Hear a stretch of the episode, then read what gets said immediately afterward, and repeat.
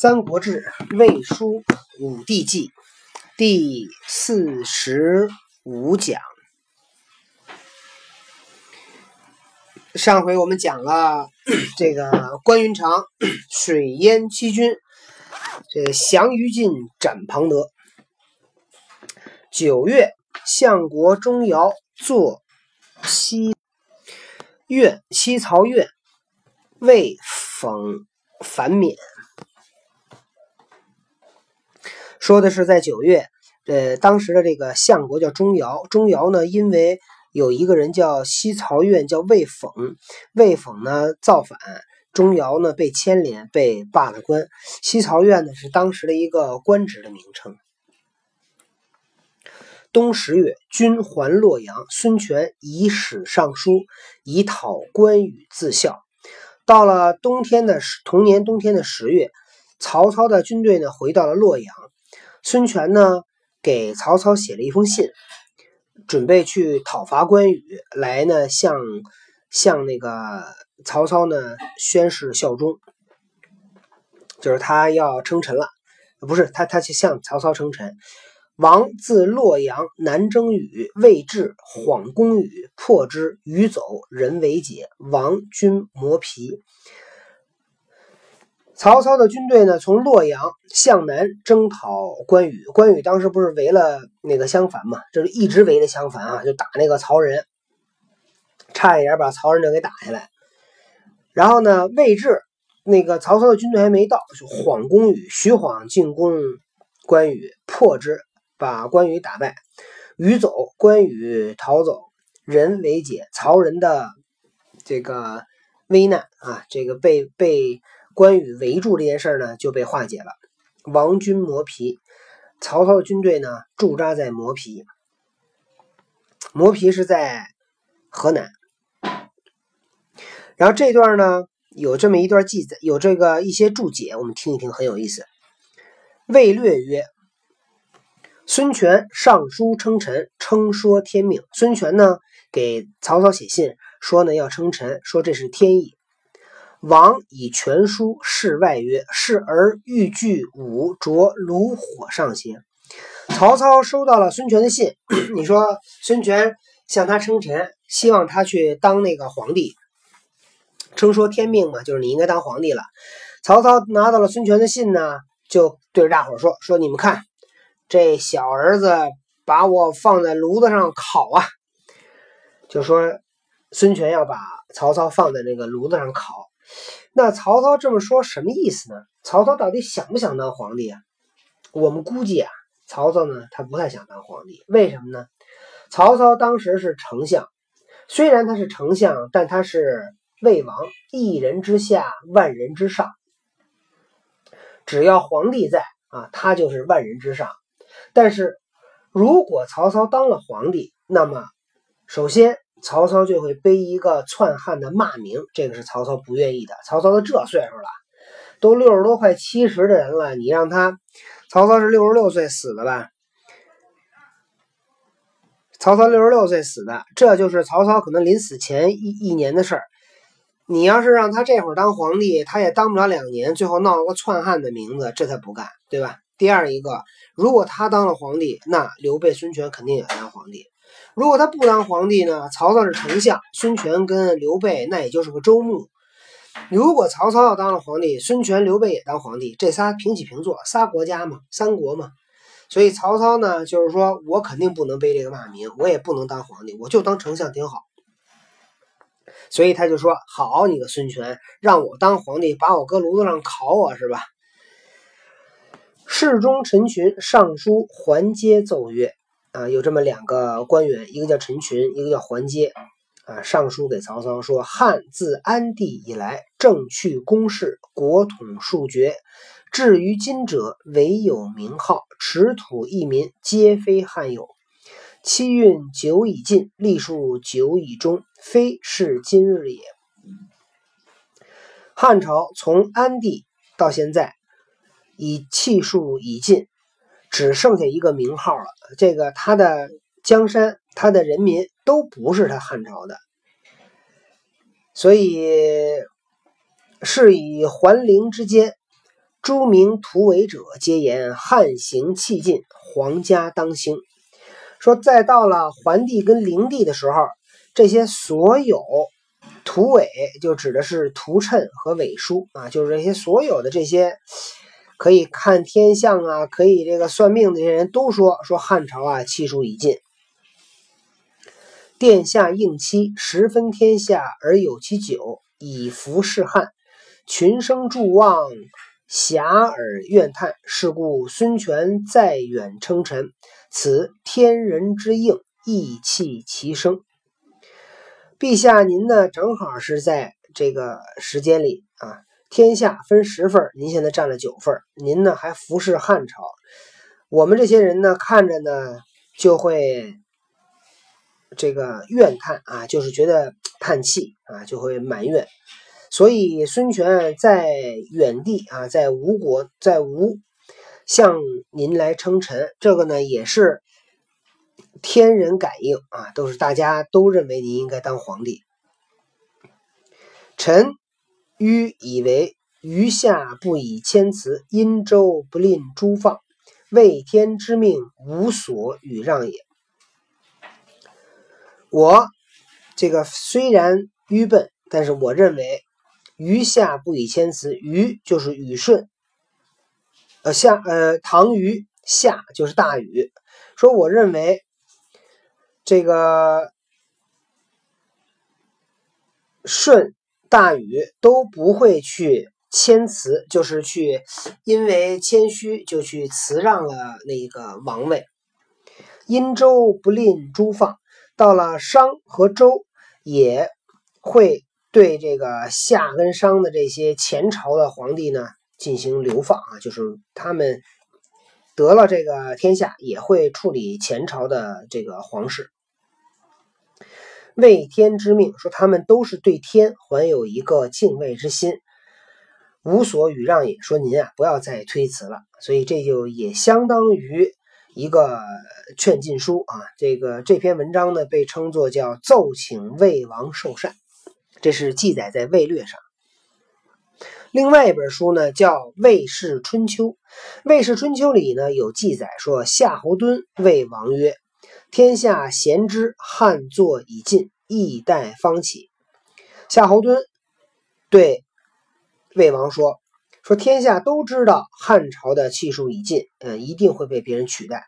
自古以来，能除民害为百姓所归者，即民主也。”说从古到今，能够为人民除害，能够让百姓有所归啊，都是有家可归，这就是人民的主，就是人民的民主。今殿下继荣三十余年，功德卓于梨树，为天下所依归，应天顺民，复何疑哉？今天您已经。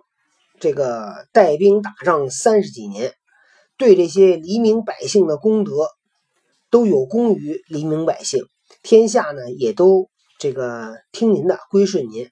您呢现在是应天顺民啊，呼应上天，顺应民意，复何疑哉？您还有什么怀疑的呢？王曰：“事与有政，事亦为政。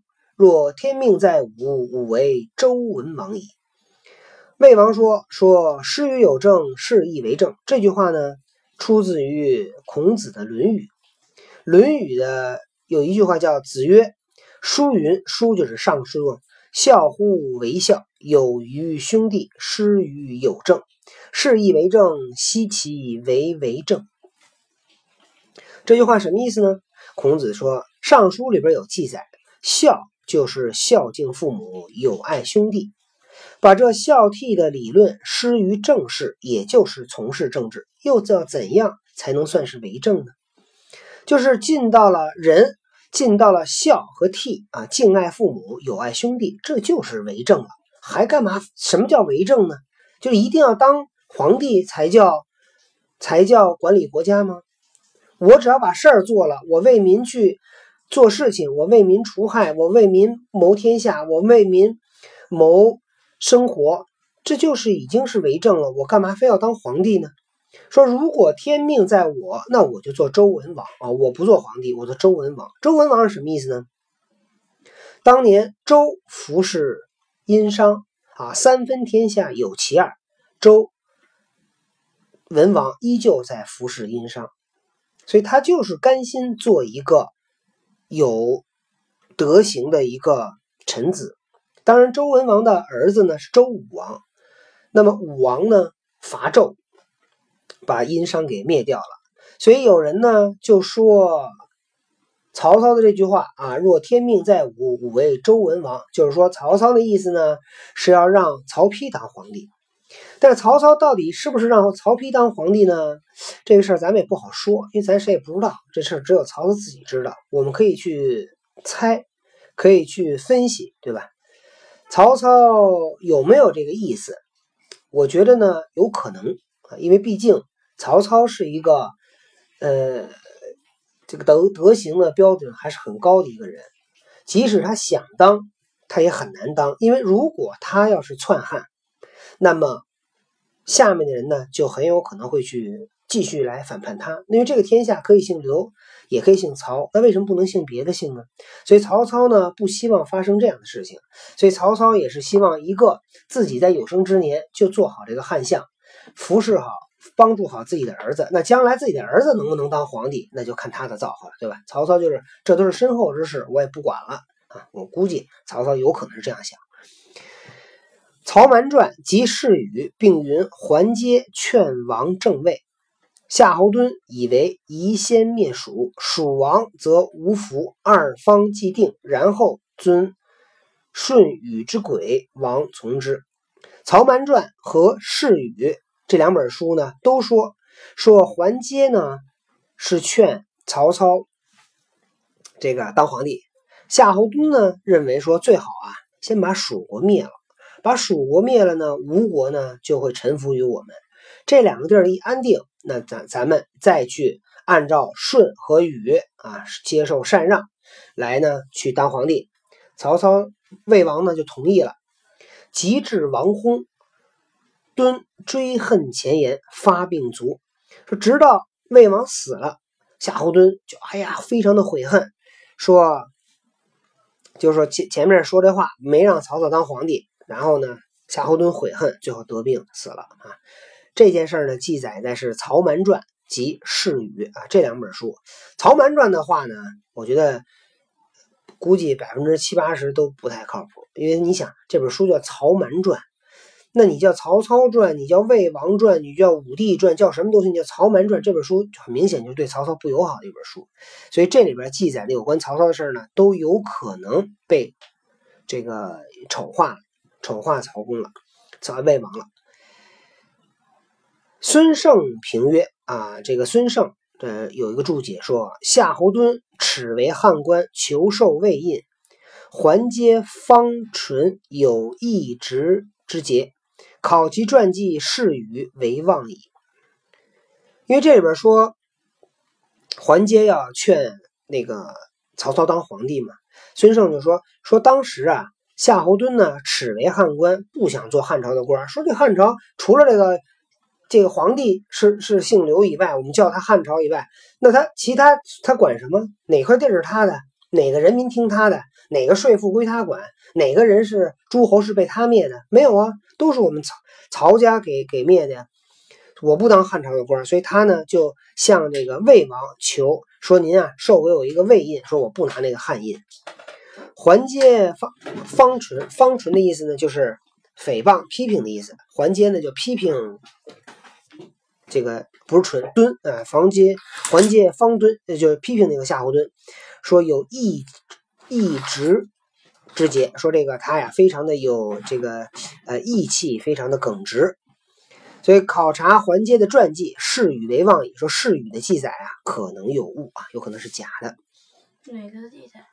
就是记载这个桓阶劝王正位啊。他如果桓阶要是这样的一个人，就是如果你看他是这么这这话这这个意思，如果夏侯惇。耻为汉官，不想做汉朝的官，求受魏印，需要要一个魏国的印，说明夏侯惇是叛汉的，对吧？反汉的。那么桓阶方纯就是桓阶呢批评夏侯惇，所以桓阶跟夏侯惇一样吗？不一样。不一样。那么桓阶如果跟夏侯惇不一样，有义直之节啊，说他非常的耿直，非常有义气，那么桓阶呢就不应该劝曹操当皇帝，对吧？所以他就认为是与讲说桓阶劝王正位，说他这么就分析说是与这本书可能记载有误，明白了吗？嗯嗯。好，接下来这句话重要了，听着啊。二十五年春正月，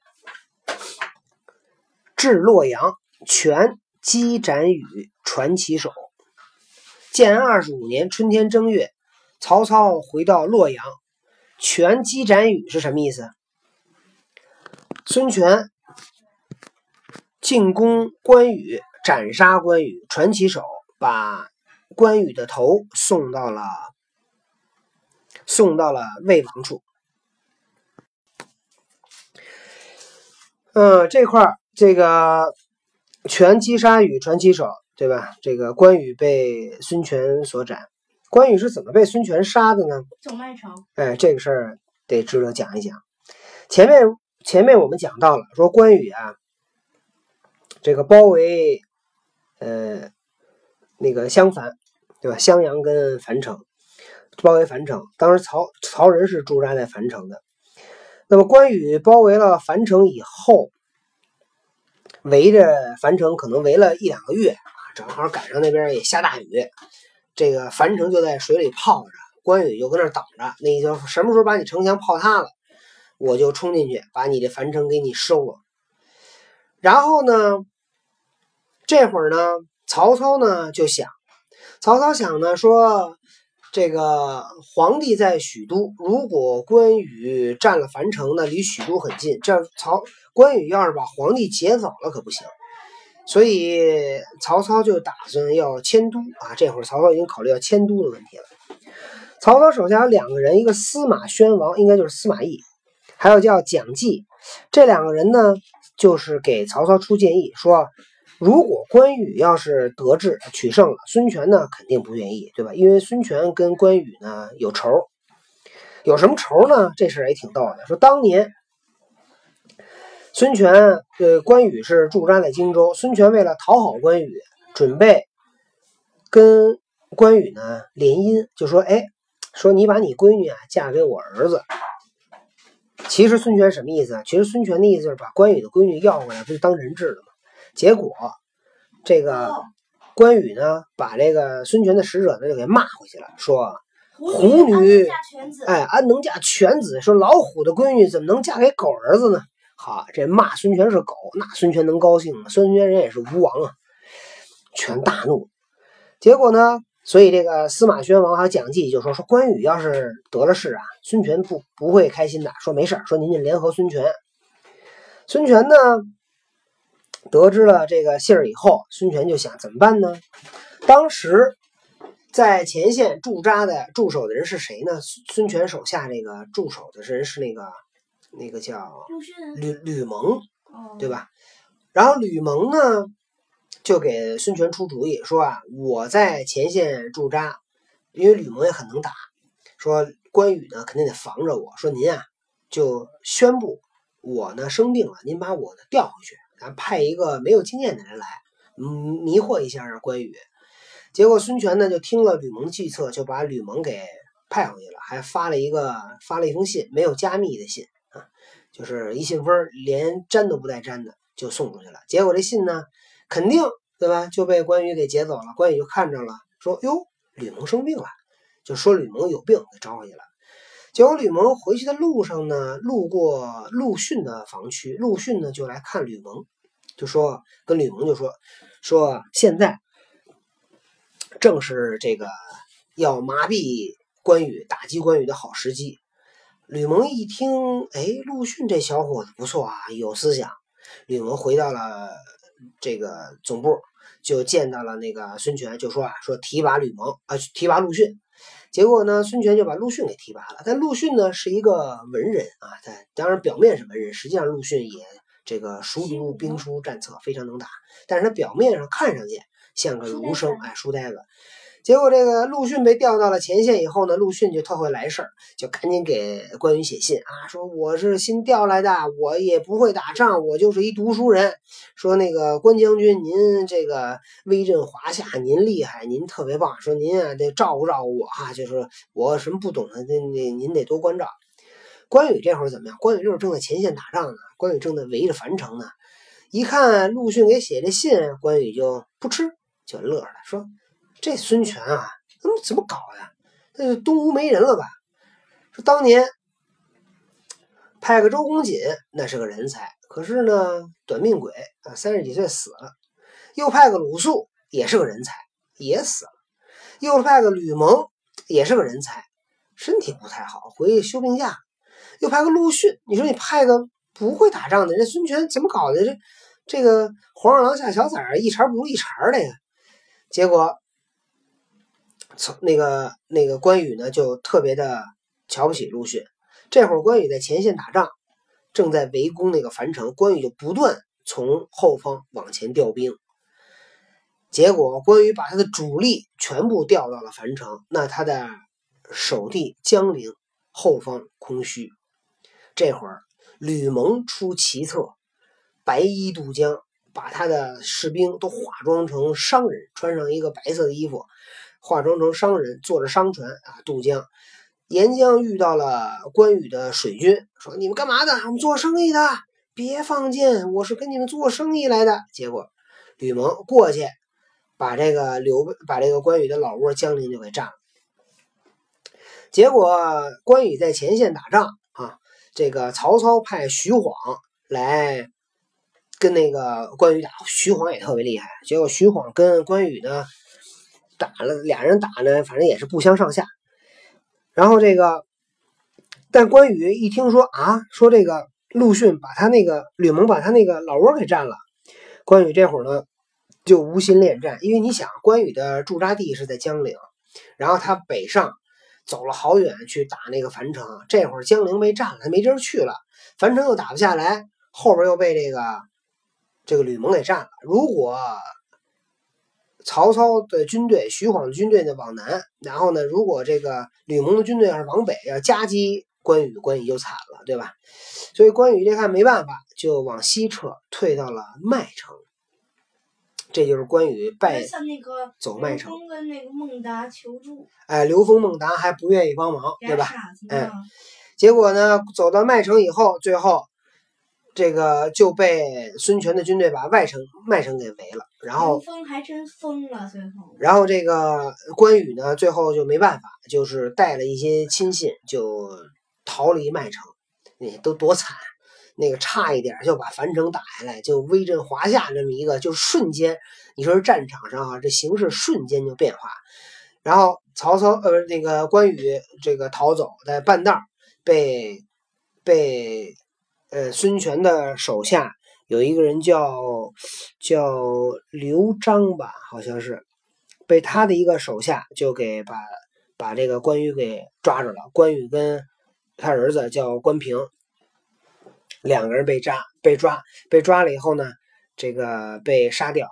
然后呢，孙权呢一看啊，说这个把关羽这杀着还挺高兴的，你知道吗？他恨关羽啊，杀完孙权傻了。害怕了，这我给关羽杀了，那刘备不得跟我拼命吗？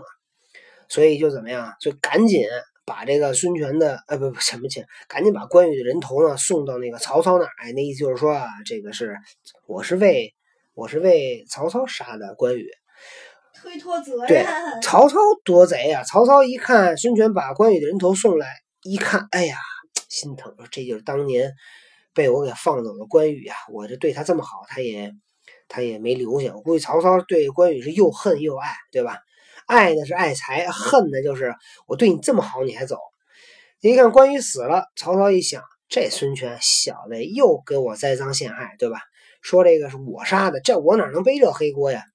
所以关羽，所以呃，曹操呢就给关羽呢雕了一个木头身子，以诸侯之礼。厚葬了关羽，就是说，我认为太守亭侯啊，再小的再小的官儿也是个侯爵哈哎，所以呢，这个曹操呢就用这种方法呢来表示对这个关羽的一个尊重啊。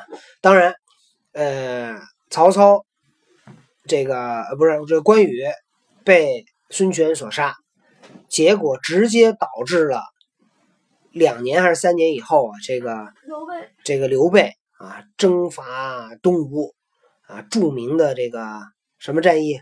夷陵之战，夷陵之战啊，当然这个战役呢也很有趣。呃，我们未来讲到这个呃《先主传》的时候，我们会讲到这个故事啊。这这肯定非常有名啊。对，好，那么今天这个故事呢，我们讲了两段儿，一个呢是奏请魏王受禅啊，第二一个呢是关羽之死。明天我们将讲到本书非常重要的一个内容，非常非常重要，非常非常非常非常重要。所以，请大家呢认真的期待，认真的听。